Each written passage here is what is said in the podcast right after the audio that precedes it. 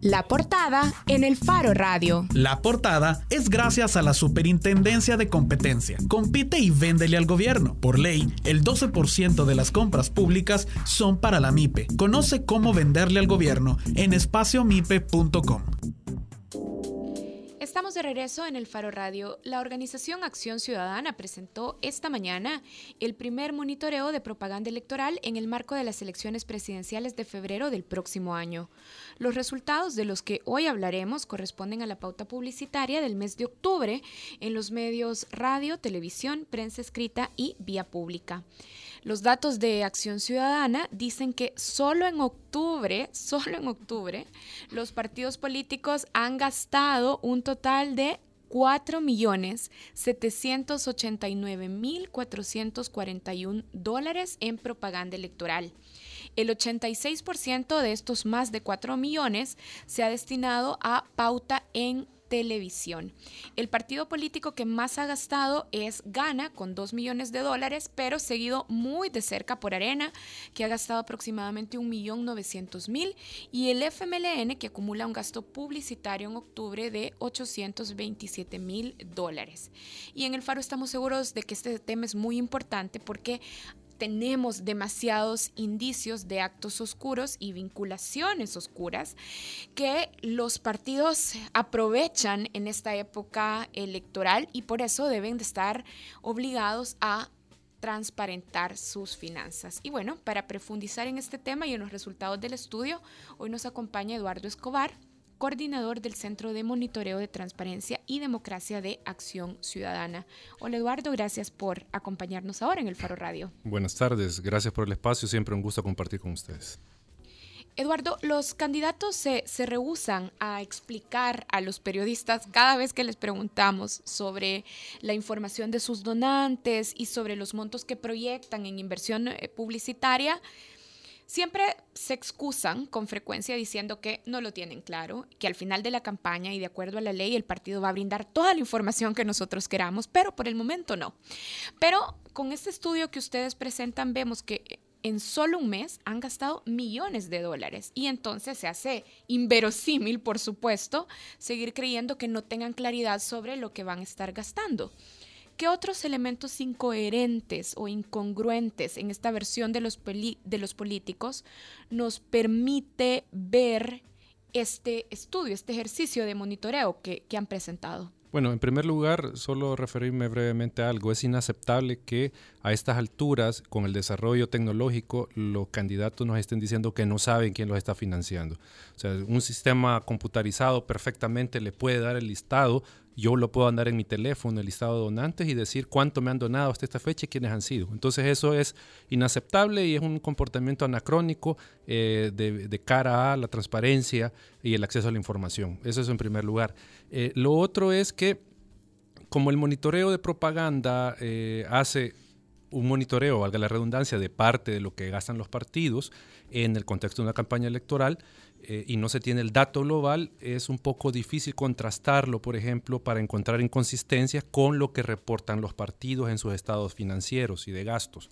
Eh, porque también los partidos reportan eh, no muy detallados los gastos. O sea, simplemente dicen campaña electoral y no se sabe muchas veces ¿Qué significa eso? te, voy a interrumpir entonces. A ver, con estos resultados yo no podría, por ejemplo, decir, ok, Acción Ciudadana ha reportado que tal partido político gastó en tal mes 500 mil dólares en televisión. Yo no podría ir contra los resultados de ustedes a ver la contabilidad del partido y decir, ah, en efecto, en el mes tal gastaron. En lo que hacen público, no.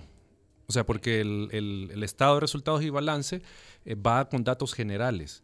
Hay partidos que nos han dicho, si ustedes vienen y nos piden el mes y las facturas, se las entregamos pero es difícil llegar hasta ese punto. Pero el tema es de que en los documentos que se hacen públicos no se puede hacer ese contraste directo, sino que nosotros lo que hicimos eh, respecto del gasto de la campaña, o lo que vamos a hacer de la campaña de, diputados y alcaldes, es ver el monto y contrastarlo contra lo que reporte en 2019 el partido de lo que gastó en campaña.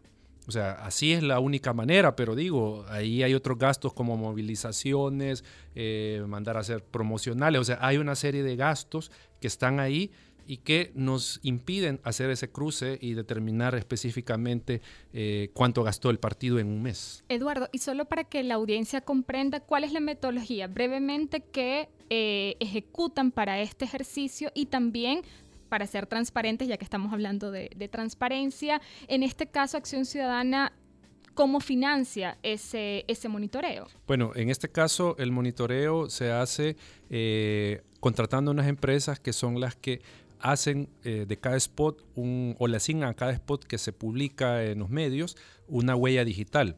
Esta huella digital se mete al sistema y el sistema está monitoreando 24 horas durante el tiempo de la campaña, monitoreando a todos los canales y radios. Entonces, cuando aparece eh, en la señal digital, aparece la huella del, del spot, inmediatamente manda un reporte donde se consigna hora, canal, duración y el nombre del spot que se ha, producido. Entonces, digamos, así se captura. Luego se le asigna el costo de la tarifa que se ha obtenido de los medios de comunicación. Es una tarifa pública, ¿verdad? Una tarifa, debe ser... Sí, que la, que manejan, eh, y aquí por cierto... Departamentos de comercialización de cada medio. Sí, entonces eh, se obtuvieron esas tarifas y con eso se está haciendo eh, el dato del costo. Vaya, y eso es para radio y para tele. Ajá, y, para, prensa, por ejemplo, para prensa escrita. Se compra cada, o sea, cada día se compra el ejemplar físico de eh, los periódicos de circulación nacional y ahí se verifica si hay propaganda y también hay una tarifa, o sea, según el, espacio que ocupa es un costo y así se va El tarifario del medio. ¿Y para vía pública? En ese caso se contrataron a personas que eh, recorren las 21 calles y avenidas que se determinaron en el área metropolitana que se iban a monitorear. Entonces ellos recorren, georreferencian el anuncio, le toman foto y, entonces ahí se tiene el costo de cuánto es eh, eh, esa valla publicitaria. Solo para retomar la pregunta, ¿cómo se financia o cómo financia Acción Ciudadana este monitoreo, Acción, digamos? Acción Ciudadana eh, tiene cooperantes, o sea, hay cooperación internacional que financia todas las actividades de acción ciudadana. obviamente dentro de las actividades del proyecto que se, está, se han financiado, es que se tiene eh, un monto específico para pagar las empresas que hacen la recaudación o la, eh, que recaban los datos. ¿Y cuánto es la inversión más o menos para hacer este tipo de informe de monitoreo? Porque además entiendo que lo van a hacer durante todos estos meses de Los cuatro meses, sí. tiene un costo mm, aproximado, no recuerdo el dato exacto, pero más o menos 25 mil dólares. algo por ahí anda, un poco menos, un poco más. Es decir, ustedes seguirán con estos 25 mil dólares monitoreando los meses que quedan. Los cuatro meses, sí. Bien.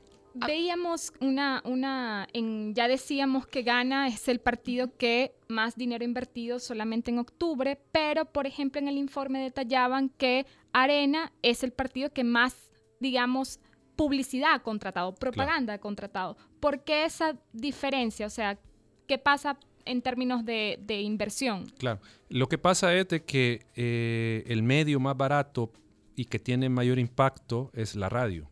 O sea, la radio, un spot eh, llega a mucha gente a un costo sumamente inferior de lo que significa transmitir ese mismo spot en la televisión. Es decir, que Arena transmite más en radio que en televisión. Ha tenido más transmisiones y más tiempo aire en radio y de hecho en el monitoreo que hicimos eh, para la elección de 2018 encontramos eso. Eh, el gasto mayor fue en televisión, pero por el costo de transmitir pero el tiempo aire mayor y, la, y el número de spot transmitido fue, o sea, sumamente mayor en radio que en televisión. Por eso la diferencia. Hablemos de, los resultados de Gana también. Cuando hace unos meses le, preguntábamos a, Félix Ulloa, el candidato a la vicepresidencia de Gana, por los montos que proyectaban invertir, decía que aún no lo tenía claro. Y el secretario general de Nuevas Ideas, Federico Anliker, decía que la campaña de Bukele iba a ser financiada por pequeñas donaciones aquí cito, del pueblo salvadoreño. Ahora vemos que la campaña de Bukele y Gana ya acumula 2 millones de, dólares. ¿Qué sabemos hasta hoy de sus donantes? Eh, bueno, tenemos poca información en realidad. Eh, nosotros tenemos hasta esta fecha solo los donantes del año pasado, 2017 no tenemos eh, datos de financiamiento 2018 que puedan ser sustanciales. O sea, en Hacienda tenemos el problema que si pedimos esta información, Hacienda la entrega, pero todavía no entendemos por qué todos los partidos no reportan sus donantes de forma completa al Ministerio de Hacienda.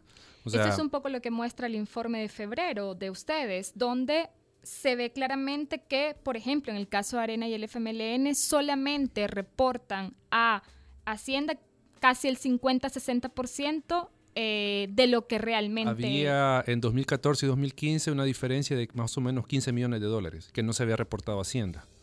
Y esto en el caso de el FMLN y Arena. Hablemos de, hablemos de Gana, porque, por ejemplo, en una entrevista también ayer Félix Ulloa decía que él no tenía ni idea de dónde estaba saliendo el dinero y decía, bueno, que por ejemplo ellos van a hacer campaña en los territorios y comen de lo que la gente les da de comer. Por ejemplo, decía, vamos a Oriente y ahí comemos de lo que la gente nos da de comer, por ejemplo. ¿Qué, sabemos del financiamiento de Gana con lo que habían reportado hasta el año pasado, por ejemplo?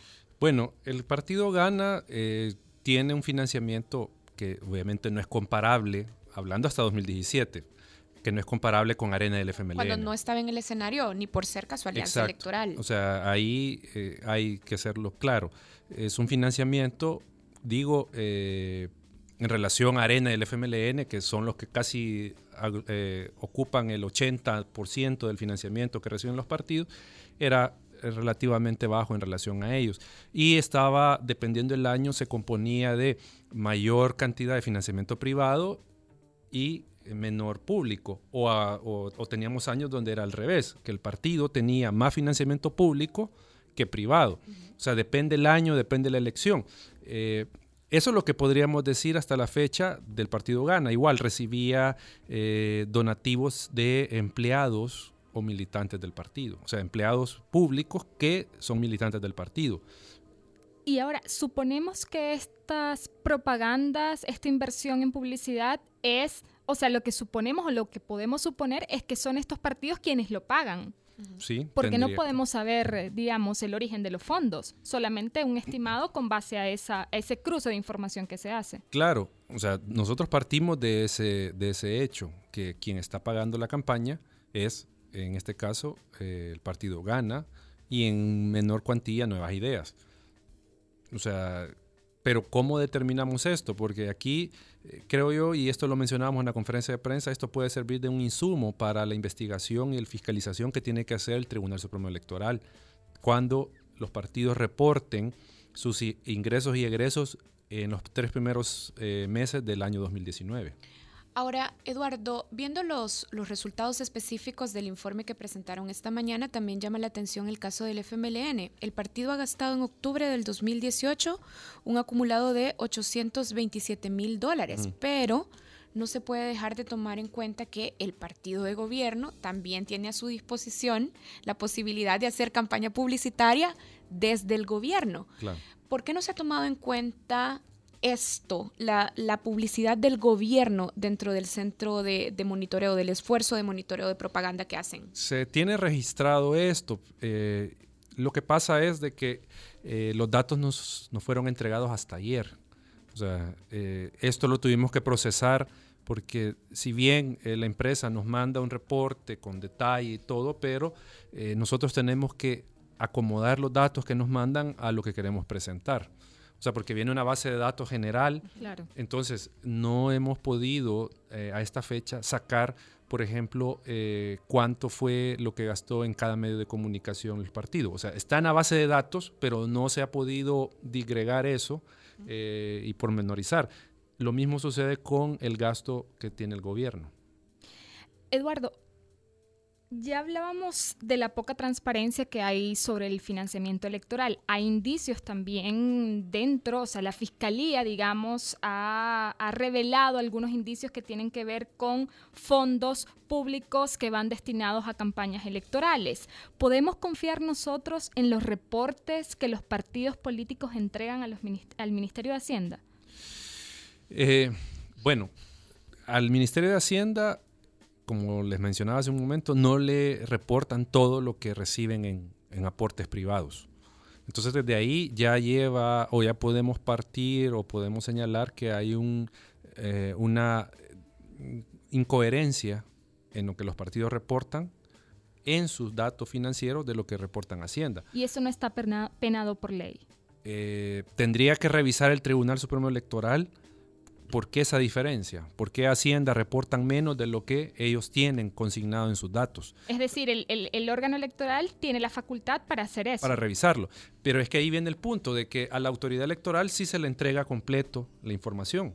O sea, dentro de ciertos Completo dentro de lo sí, cabal, de lo mínimo que, que exige la ley. Dentro de lo mínimo se le entrega a la autoridad electoral. Y perdón, aquí vamos a ir despacito, Eduardo. Vaya, completo dentro de lo mínimo que exige la ley, ¿qué es?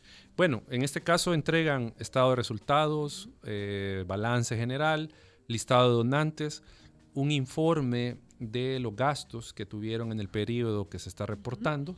Eh, eso, eso es lo que entregan. Estado de resultados, balance, informe de gastos, informe de donantes. exacto. ¿De donantes o ingresos? De donantes. De donantes. De donantes. ¿Y, a, ¿Y Hacienda? A Hacienda le tienen que entregar solo el listado de donantes. Pero cuando se cruza esa información es inconsistente. Ahí es que hay inconsistencias. ¿Por O sea, pero hay que aclarar que lo mandan a Hacienda para efectos tributarios.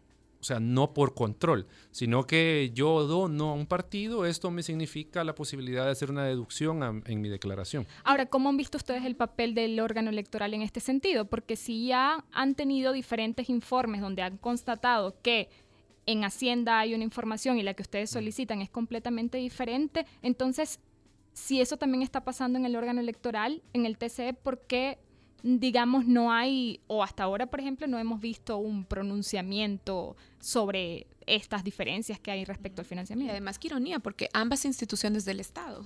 Claro.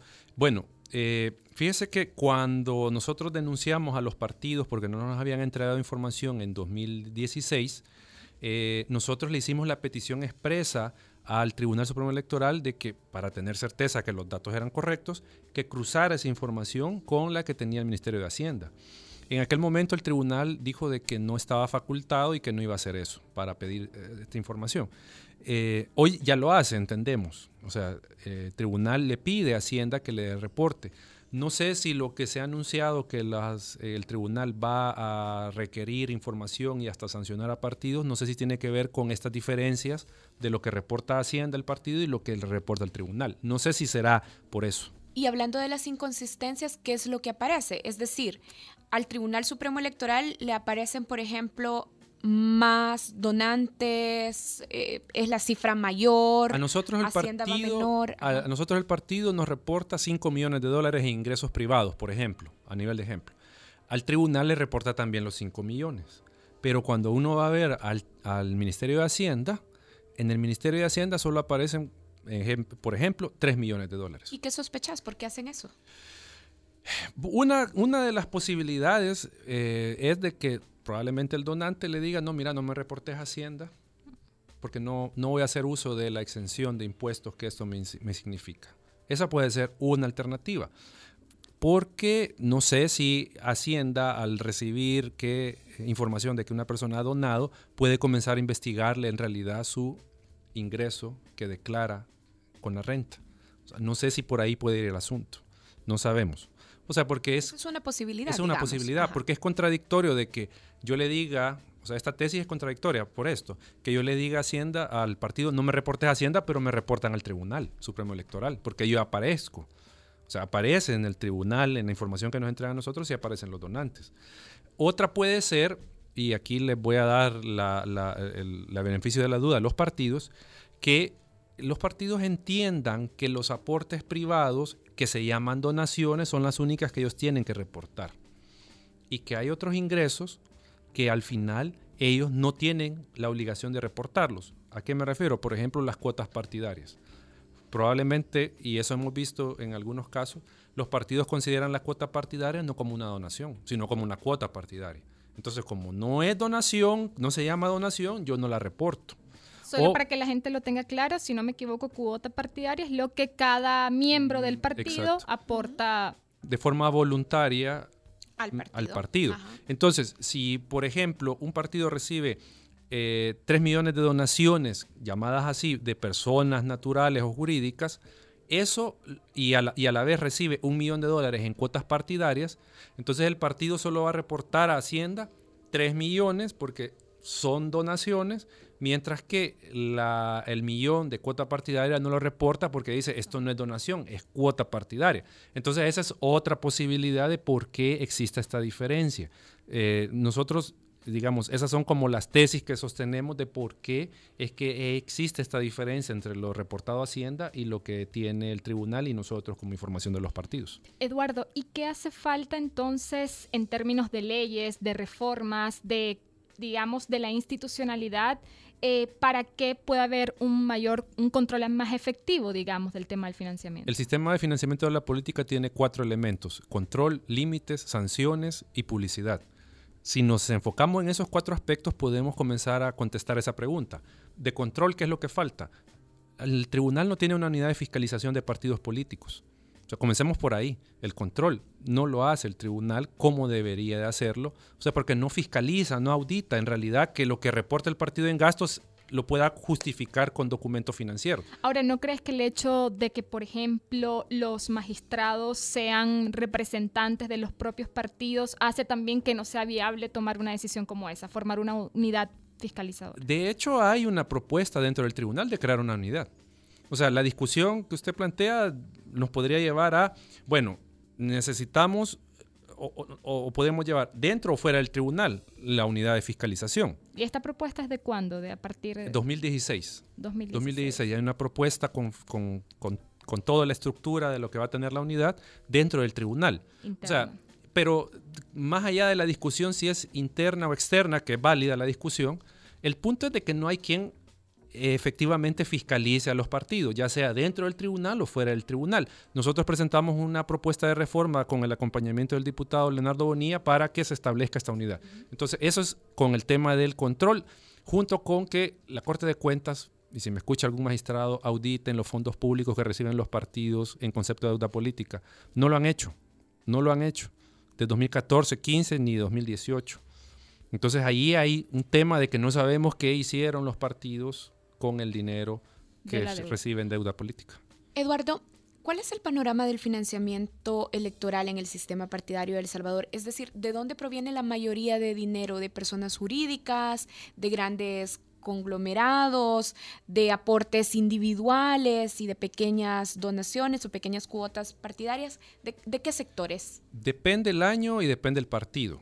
O sea, eh, estamos hablando si es año electoral, si es un año ordinario donde no hay elección, y, estamos hablando de qué tipo de partido. Hablemos de año electoral, por ejemplo, para bueno, iniciar. De año electoral eh, depende también el partido. Por ejemplo, en los años electorales el partido Arena recibe mayoritariamente su financiamiento de fuente privada.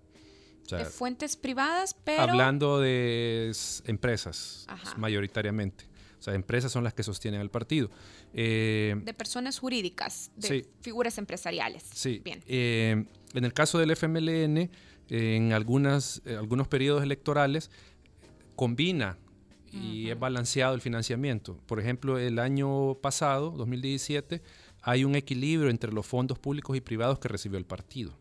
Pero en otros años hemos notado que hay más financiamiento privado que público. O sea, digo, depende, pero si lo vemos en general... Ahora, los fondos públicos viene de la deuda, política. De la deuda política, claro, claro. A eso me refiero, a, eso me refiero, no, no a otros que puedan.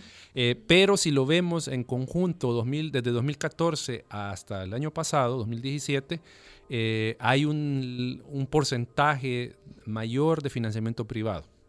O sea, prevalece un poco el financiamiento privado. Pero no, de personas naturales, sino de personas jurídicas. Depende, porque hay partidos que viven exclusivamente de financiamiento de personas naturales. ¿Por ejemplo? El caso del FMLN, por ejemplo. Recibe bastante financiamiento de funcionarios y empleados públicos.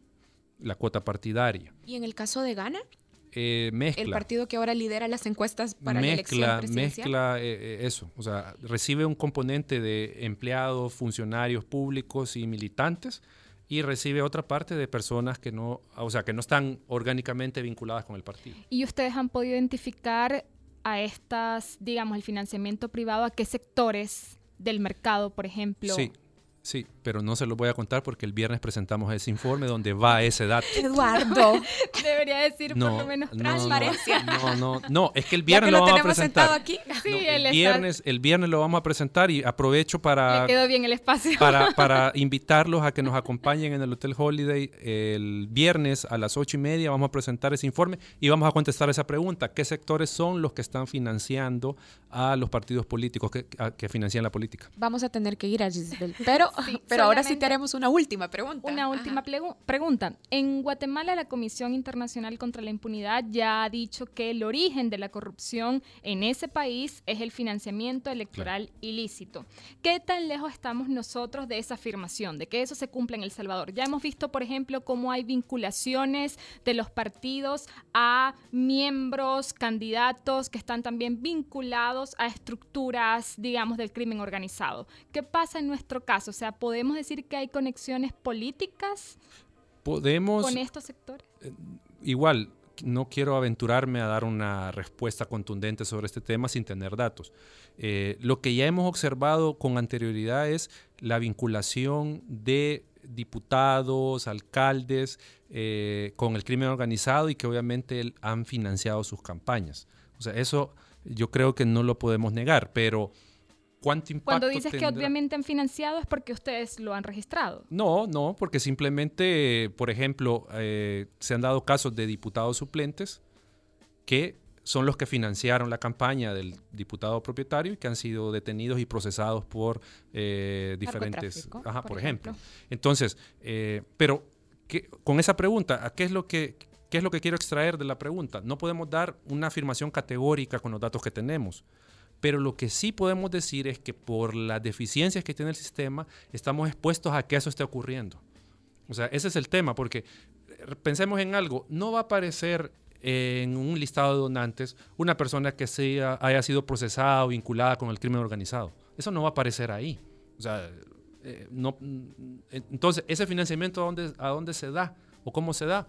Pues obviamente por dos vías. Uno, ocultándolo, que no se reporte en los estados financieros, de los partidos, que no aparezca en el listado de donantes de esta persona, o utilizando empresas, como pasó en Guatemala, o personas que por medio de ellas entra el financiamiento a las campañas de los partidos, pero que en los registros no aparece esta persona vinculada con el crimen organizado, sino que aparece alguien más que aparentemente no tiene ninguna vinculación. por eso la necesidad de tener una unidad de fiscalización que posteriormente pueda y no solo posterior, sino que en caliente, estar monitoreando el, ingreso que tienen los partidos. Creo que esa pregunta ya, ya la contestaste, pero entonces no, no tenemos manera, por ejemplo, de detectar esas trampas de los partidos políticos. No, no, no, no, no hay. No hay forma. O sea, literalmente, eh, yo tuve una reunión con alguien, eh, de un cooperante, ¿Y, me dijo, ¿cómo ves el tema? ¿Hay riesgo o no de que haya financiamiento ilegal? Le dije, sí, o sea, estamos con las puertas abiertas, con las ventanas abiertas para que esto pase. O sea, no hay una, una posibilidad real de un control. O sea, porque les digo, el tribunal cuándo va a indagar el financiamiento que recibieron los partidos en este 2018, que son dos meses de campaña. No, octubre, noviembre, tres meses de campaña. Meses de campaña. ¿Cuándo lo va a indagar el tribunal? Los partidos tienen hasta marzo del otro año para entregar la información. Y en todo lo que el tribunal la revisa, estamos llegando a octubre, noviembre de 2019. Ya estará sentado el próximo presidente. ¿Y hay algún tipo de sanción para revertir esa victoria electoral si fue con financiamiento ilegal? No. ¿Y qué es lo que va a pasar? Una sanción de 16 mil dólares. Solamente para irnos y no, digamos, el, el, ya habías comentado que el viernes van a presentar y revelar, pero van a revelar eh, nombres o como... Es que nosotros... ¿Dónde se concentran estos donantes? Se va a revelar ambas cosas. ¿Dónde está concentrado? ¿Cómo está compuesto el financiamiento de los partidos? Y a la vez, nosotros en la página web de Acción Ciudadana subimos los listados de donantes. O sea, ahí lo pueden consultar todos, pero en el informe van a ir un par de nombres. ¿El partido Vamos se incluye en este informe? No nos dio información. Bien, no quiso darla. Nos dijo que estaban procesándola, pero no entregaron la información. Que se esperen al final de la campaña que el próximo año. Eso suelen decir. Sí, pero, pero no la dieron, no tenemos datos de ellos. Nos vamos. Gracias a Eduardo Escobar. Eduardo Escobar es coordinador del Centro de Monitoreo de Transparencia y Democracia de Acción Ciudadana. gracias, Eduardo. Hacemos una pausa, ya regresamos, hagamos planes para el fin de semana, para ir a Suchitoto. Ya les contamos por qué. El Faro Radio. Hablemos de lo que no se habla. Estamos en punto 105. Se acerca la explosión de descuentos en la Black Week de TransExpress. Ahora se alargan los descuentos y cada día de la semana hay algo especial para ti. Mediodías de descuentos, flete gratis y el viernes 23 y sábado 24 de noviembre compra de todo en tus tiendas en línea favoritas y paga solo 1.99 masiva por libra. No te pierdas la Black Week Sales de TransExpress y disfruta la emoción de comprar por internet. Consulta términos y condiciones en www.transexpress.com.sb.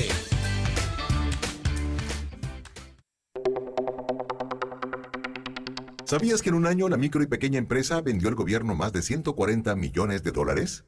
Por ley, al menos el 12% de las compras públicas son para la micro y pequeña empresa. Todos los días, en el gobierno, existen nuevas oportunidades de negocios seguros para tu empresa. Compite y véndele al gobierno. Es fácil. Conoce cómo en espaciomipe.com. Comisión Nacional de la Micro y Pequeña Empresa y Superintendencia de Competencia. Hacemos las cosas como nadie más puede hacerlas y así hemos asegurado nuestro éxito. Somos la aseguradora número uno en El Salvador por más de 22 años. Los líderes siempre buscan la forma. CISA sí paga. Hacemos las cosas como nadie más puede hacerlas y así hemos asegurado nuestro éxito. Somos la aseguradora número uno en El Salvador por más de 22 años. Los líderes siempre buscan la forma. CISA sí paga. ¿Sabías que en un año la micro y pequeña empresa vendió al gobierno más de 140 millones de dólares? Por ley, al menos el 12% de las compras públicas son para la micro y pequeña empresa. Todos los días, en el gobierno, existen nuevas oportunidades de negocios seguros para tu empresa. Compite y véndele al gobierno. Es fácil. Conoce cómo en espaciomipe.com. Comisión Nacional de la Micro y Pequeña Empresa y Superintendencia de Competencia. Se acerca la explosión de descuentos en la Black Week de TransExpress. Ahora se alargan los descuentos y cada día de la semana hay algo especial para ti. Mediodías de descuentos, flete gratis y el viernes 23 y sábado 24 de noviembre compra de todo en tus tiendas en línea favoritas y paga solo 1.99 masiva por libra. No te pierdas la Black Week Sales de TransExpress y disfruta la emoción de comprar por internet. Consulta términos y condiciones en www.transexpress.com.sb.